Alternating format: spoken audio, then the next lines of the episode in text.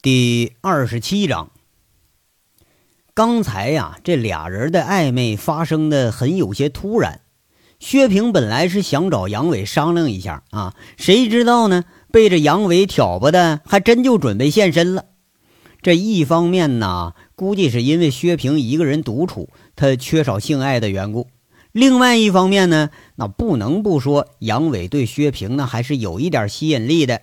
特别是那种敢做敢当、目空一切的大男子霸道作态，这让见惯了尔虞我诈、利字当头、人生冷暖的薛平感觉到是非常的着迷。你要说这薛平是个贞洁烈女啊，你别说大家不信啊，那不废话呢吗？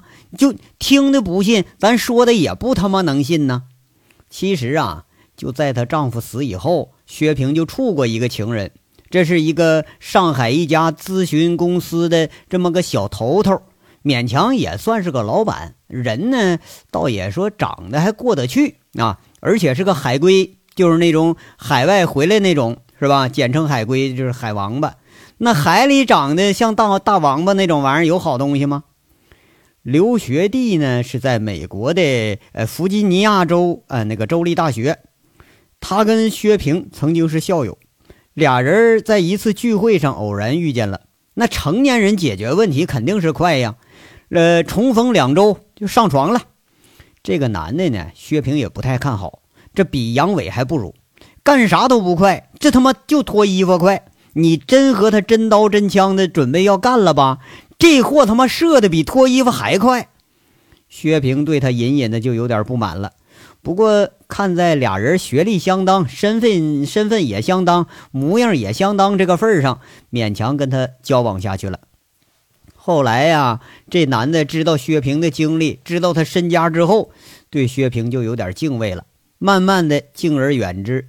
一次偶然的机会，薛平和娇娇在上海呀，居然发现他还有个女朋友，就是这货不咋地呀，居然他妈还是个脚踩两只船的主。薛平当时就气愤的上去给人咔咔一顿大嘴巴子，那娇娇是趁机痛打落水狗，一脚就踹人家裤裆上了，吓得那男的啊愣是就没敢急眼。那个打扮妖冶的女子呢，估计也不是个什么好货，看俩女的找事儿，还寻思是原配来了呢，一眨眼这就跑没影了。那男的这叫什么名来的？反正是薛平已经就快把他名给忘了，就是个小丑。咱就不说也就行了。薛平傻傻的坐在沙发上，这天已经黑了，他都懒得去开灯，就这样坐在黑暗里头。今天的事儿发生的有些莫名其妙。按说吧，自己也是有过婚姻，有过爱情，有过男人，甚至还不止一个啊！自己怎么就像个刚谈恋爱的小傻妞一样呢？居然会紧紧的依偎着那个坏小子啊！那这是怎么的了？难道说自己又恋爱了吗？那怎么会对一个男人就这样的牵肠挂肚呢？不过呀，依偎在他的胸上、肩上，会感到一种莫名的安全感。他隐隐觉着自己心里有了渴望，有了对这个男人的渴望，渴望啊，依偎在他的怀里头，渴望被他粗壮的臂膀搂着，渴望被他狂野的吻着，甚至渴望那只曾经伸进自己衣服里的大手。嗯嗯的是吧？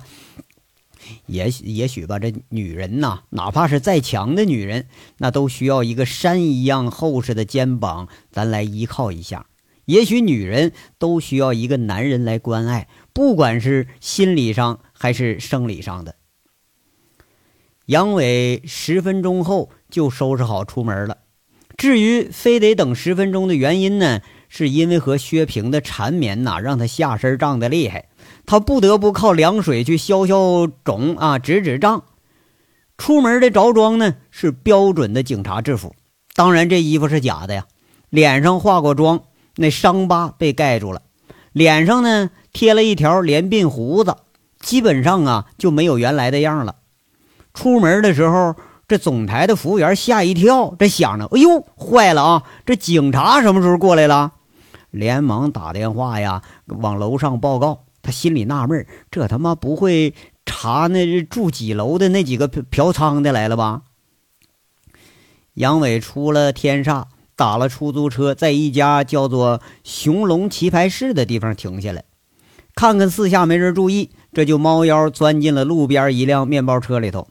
这车里头赫然也有一个警察，当然啊，这也是假的，他是李林。这个地方啊，这是凤城一个比较出名的棋牌室。出名的原因呢，是因为他从来没被人家封过门那没被封过门当然就体现了安全性的优势。所以呀，这里的生意是日渐红火，是凤城一些好赌人的这个首选。在李林跟踪的一段时间里呢，经常发现刘和平出入这个棋牌室，于是杨伟就把第一个动手的现场给选择到了这里。杨伟上车就问一句：“林子，那停车场的监控头给确定了吗？”啊，啊，六个已经找着线路了。我安了一个遥控起爆器，要动手的话，两秒钟起效。林子在这儿说一句：“这些这是准备工作，你不得不做好，而且不能留下什么痕迹来。”杨伟递上根烟，问着：“那现在这目标在什么地方啊？”“啊，正吃着呢，估计还得一会儿。”李林接过烟，点上。其实啊，这个行动在两天前就已经策划好了。可这个刘和平不知道为个什么啊，连住两天，居然他没来啊！当然了，这也就更给了杨伟充分的时间做好准备工作。杨伟啊，拨通手机就问了：“喂，轮子，你那边咋样啊？”就听那轮子的声音说了：“说队长，这老娘们没回家呢啊，还在白云超市逛呢。我这都跟一天了。这老娘们啊，就是刘和平的老婆。”轮子负责监控，杨伟直接给他下达了继续跟着的命令。另一个负责监视柳飞的人呢，是贼六和刘大刚啊。这在电话顶上，杨伟得知柳飞已经回家了。哎，另一个监视张书记的呢是张老三。据张老三汇报，这个张书记呃三天了就没回过家。除了偶尔上单位晃悠一圈，基本上就出入宾馆、饭店和桑拿城，偶尔呢还钻到柳飞家里头不出来。那这可是苦了张老三了，一天指不定在哪儿蹲着呀。杨伟之所以是这么设计，这是因为陈大拿无意间说了这样一段话啊，说刘和平没发达以前呢，居然能以一个呃县委员的身份。和当时已经是城区区长的张书记拉上关系，说这俩人是亲戚。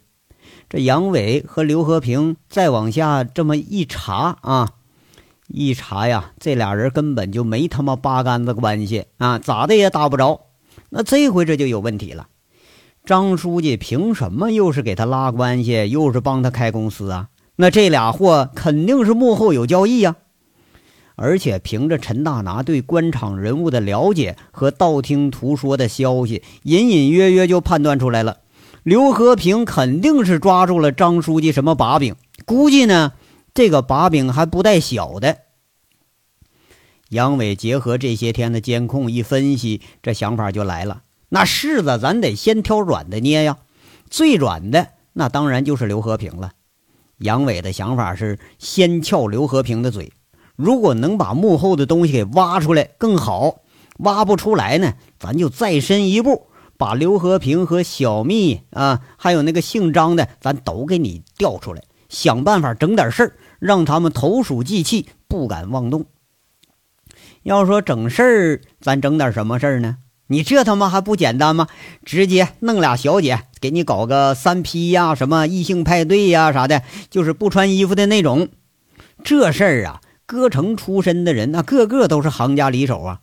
当官的虽然你喜欢这个，但是他最怕这事儿曝光啊。你说我操，这可是丑闻呐！啊，一见光，这个政治生命那就完犊子了。杨伟的想法是啊，咱们抓不住他把柄，妈了个逼的，一不做二不休，直接就给他制造个把柄不就得了吗？那至于刘和平嘛，这烂人他好对付啊，他不是有钱吗？那有钱人最怕啥呀？怕死啊！哎，只要你能证明你有灭了他的能力，估计啊，这号人比狗都得老实。那都是个地头蛇。咱往深了再说啊。刘和平其实跟狗脸成应该是一类的货色。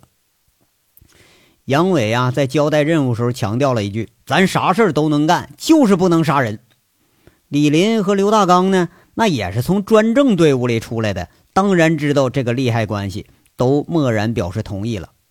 这呀，是一招险棋，但又是一招最保险的棋，因为啊，刘和平和张书记的身份，这杨伟这伙混混和人家那都不在一个档次上。你如果不下狠手，迟早就得等死，但你下了狠手呢，又得绕过法律的制裁。除了整这个事儿啊，还真就没有其他办法。你说他奶奶的，咱伸头是一刀，缩头也是一刀，逆来顺受绝对不是杨伟的个性。咱他妈就跟他拼了！这李林呐，接了个电话，这时候说一声：“哎，来了，杨哥。”这估计啊，是跟踪的刘大刚给打过来电话了。果然，五分钟以后，就见刘和平的桑塔纳两千朝棋牌室开过来了。杨伟一示意，李林那长安面包就发动着了，先行一步开进了棋牌室的地下停车场。刚刚一停车，只见李林迅速地掏出一个远程遥控器，直接一摁发射键，周围那墙壁上眼见着啪啪几声，轻冒出火花来了。这是一种啊。低药量无声爆炸装置，直接用于破坏线路，呃，或者破坏管道啊，那个高精密仪器什么的，就干这玩意儿用。杨伟他曾经见过，只不过呀，没有工兵出身的这李林操纵的熟练而已。装模作样的杨伟刚下车，站在停车场里头，这就见刘和平那个桑塔纳开进来了。在杨伟的示意下，刘和平的车。缓缓地停在了一个指定的位置上，杨伟像普通保安似的殷勤地上前呐，要给刘和平开车门，却见刘和平一脚已经伸出车门了，向他点头示意。这说时迟，那时快，头刚伸出车门，杨伟的大手直接就把他摁住。那刘和平甚至还没来得及哼哼呢，就被一手刀给打在后脖梗子上，眼见着眼前冒金星，给干晕了。杨伟迅速地掏出了车钥匙，提着他脖领子给扔回后座，一打火，倒车，打方向，加速，一溜烟的开出了停车场，不见踪影了。要说这是真利索呀！李林看着都感觉感叹：“你说这杨伟兄弟，这要是真当贼，就这身手，那真不是扯的呀！”他慢慢悠悠把车开出停车场了，停在了棋牌室旁边。足足等了有十几分钟，才见棋牌室有保安出来。李林就叫：“哎，哥几个过来来！”俩保安一摇三晃过来了。有一个大惊小怪说了：“嘿，警察大哥，这哥几个这几天可没犯事啊？”李林在那好笑说了：“哎，别别别，我不是执行公务，我搁这儿等朋友呢，嗯，借借个火啊啊！那我说的呢。”一个保安呢掏了掏身上。递给李林个火，李林每人给发一根烟，都点上。小保安一看盒，这就惊奇了：“哎呀妈，中华呀，好烟呐！”点上，赶紧就猛抽一口。哎呀，那这给你了。李林直接把这个多半盒烟放到小保安手里头。小保安赶忙在这推辞，李林就说了：“哎呀，得了，你们也别推辞了，这咱哥们儿这也不是花钱来的，是不是？”咱保安和警察就一家，谁跟谁呀？这不是？哎，你看那这多不好意思啊！小保安一边说，一边就把这烟给装起来了，随口问着：“哥们儿，你这蹲这儿不是有啥事儿吧？”李林说着：“哎呀，这还真有事儿麻烦你呀，兄弟。那个啥，兄弟，我瞅你这个棋牌室吧台那有个梳大辫子的那个妞不赖呀，给引荐引荐呗。我这还不知道叫啥名呢。”啊，那那他呀，叫篮子，拿烟。这小保安挺爽快。另一个保安赶紧补充：“哎呀，他他大哥，你你上去问问呐，那个老窝老在这窝着，你这能行吗？这得呀。”哎呀，得了，今天下班没换衣服，我这上去问去，这不给你们找事儿呢吗？李林呢，指指身上的假警服，说的这俩人都笑了。瞎侃一阵之后。李林终于问到了最关键的话：“哎，你们这忙啥去啊？”一个小保安说了：“哎，操他妈，这监控都坏了！原来嘛，六个坏了仨，今天晚上见了鬼了，一下子全坏他奶腿了。我们去看看去。”李林这时候终于确定了，这保安和监控根本没有发觉停车场的异常，这才是他停下不走的目的，就是为了等这事儿。啊，那那你们先忙啊，我抽空就过来。那到时候你可得引荐那个篮子呀。这李林呐，结束了谈话，在俩人挥手相送中，不紧不慢的离开了。远远的一个小保安还说着呢：“嗨，你瞅这警察哥们可不赖啊。”车里头，李林拨通杨伟的电话，说着：“杨哥，一切正常。”好嘞，那你马上回来。电话里头，杨伟说道。这章到这儿就说完了，下章稍后接着说。感谢大家的收听。